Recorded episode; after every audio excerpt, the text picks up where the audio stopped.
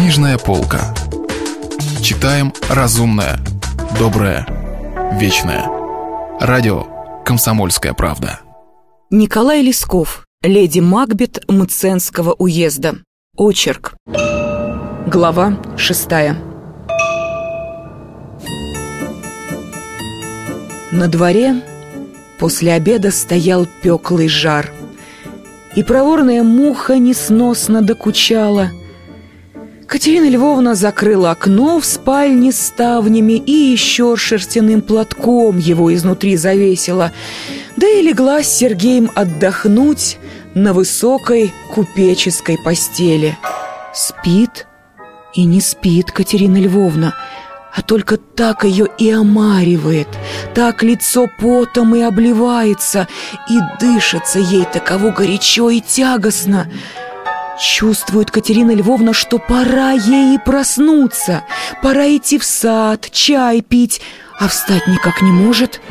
Наконец кухарка подошла и в дверь постучала. «Самовар, — говорит, — под яблоню глохнет».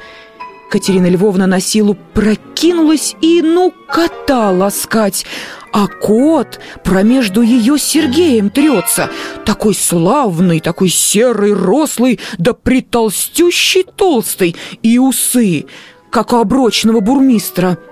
Катерина Львовна заворошилась в его пушистой шерсти, а он так к ней рылом и лезет, и тычется тупой мордой в упругую грудь, а сам такую тихонькую песню поет, как будто ею про любовь рассказывает.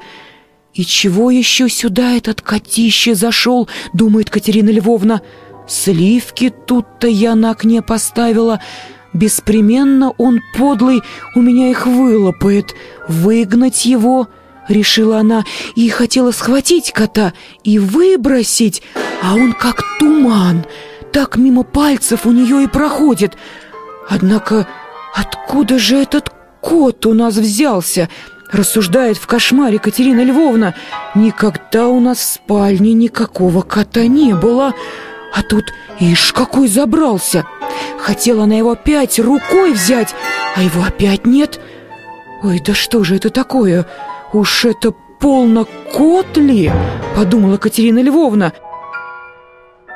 Оторопь ее вдруг взяла.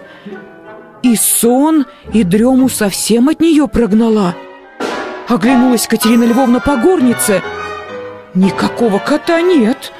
Лежит только красивый Сергей и своей могучей рукой ее грудь к своему горячему лицу прижимает. Встала Катерина Львовна, села на постель, целовала, целовала Сергея, миловала, миловала его, поправила измятую перину и пошла в сад чай пить. А солнце уже совсем свалило, и на горячо прогретую землю спускается чудный волшебный вечер. «Заспалась я», — говорила Аксинья Екатерина Львовна, и уселась на ковре под цветущей яблонью чай пить.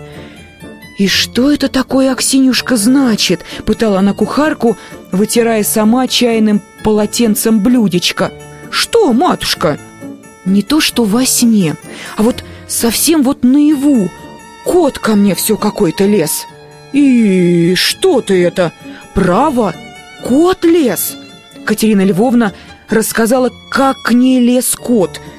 «И зачем тебе его было ласкать?» «Ну, вот подишь, сама не знаю, зачем я его ласкала». «Чудно, право!» — восклицала кухарка. «Я и сама надевиться не могу!» «Это беспременно! Вроде как к тебе кто-нибудь прибьется, что ли? Либо еще что-нибудь такое выйдет!» «Да что же именно?» Да именно что?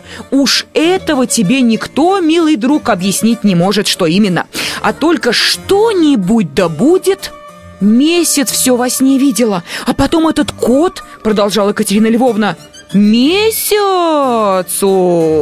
Это младенец! Катерина Львовна покраснела. «Не спаслать ли сюда, к твоей милости, Сергея?» Попытала ее напрашивающаяся в наперснице Аксинья. «Ну что ж», — отвечала Катерина Львовна, — «и то правда. Поди, Пошли его, я его чаем тут напою Тот я говорю, что послать его Порешила Аксинья и закачалась уткою к садовой калитке Катерина Львовна и Сергею про кота рассказала. «Мечтание одно», — отвечал Сергей. «С чего же это этого мечтания прежде, Сережа, никогда и не было?» «Мало чего прежде не бывало. Бывало, вон, я на тебя только глазком гляжу да сохну А нонче вона, всем твоим белым телом владею Сергей обнял Катерину Львовну, перекружил на воздухе и, шутя, бросил ее на пушистый ковер. Голова закружилась, заговорила Катерина Львовна. «Сережа, поди-ка сюда, сядь тут возле!» Позвала она нежесть и потягиваясь в роскошной позе. Молодец, нагнувшись, вошел под низкую яблонь, залитую белыми цветами, и сел на ковре в ногах у Катерины Львовны. «А ты сох же по мне, Сережа?» «Как же не сох?» «А как же ты сох? Расскажи мне про это». «Да как про это расскажешь? Ну разве можно про это изъяснять, как сохнешь?» «Тосковал». «А чего же я этого, Сережа, не чувствовала, что ты по мне убиваешься? Это ведь, говорят, чувствуют». Сергей промолчал. «А ты для чего песни пел, если тебе по мне скучно было? Что, «Я ведь, небось, слыхала, как ты на голдарее пел?» Продолжала спрашивать, ласкаясь Катерина Львовна. «Что, что песни пел? Комар вон и весь свой век поет, да ведь не с радости», — отвечал сухо Сергей. Вышла пауза. Катерина Львовна была полна высочайшего восторга от этих признаний Сергея. Ей хотелось говорить, а Сергей супился и молчал. «Посмотри, Сережа, рай-то, рай-то какой!» — воскликнула Катерина Львовна, смотря сквозь покрывающие ее густые ветви цветущей яблони на чистое голубое небо, на котором стоял полный погожий месяц.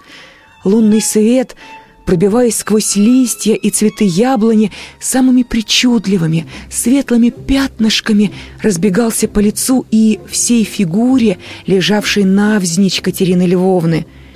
В воздухе стояло тихо, только легонький теплый ветерочек чуть пошевеливал сонные листья и разносил тонкий аромат цветущих трав и деревьев — дышалось чем-то томящим, располагающим к леге, к неге, к темным желаниям.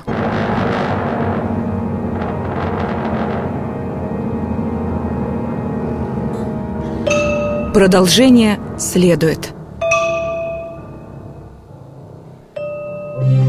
Если вы пропустили главу любимого произведения или хотите послушать книгу целиком, добро пожаловать к нам на сайт kp.ru слэш радио раздел «Книжная полка». «Книжная полка». Читаем разумное, доброе, вечное.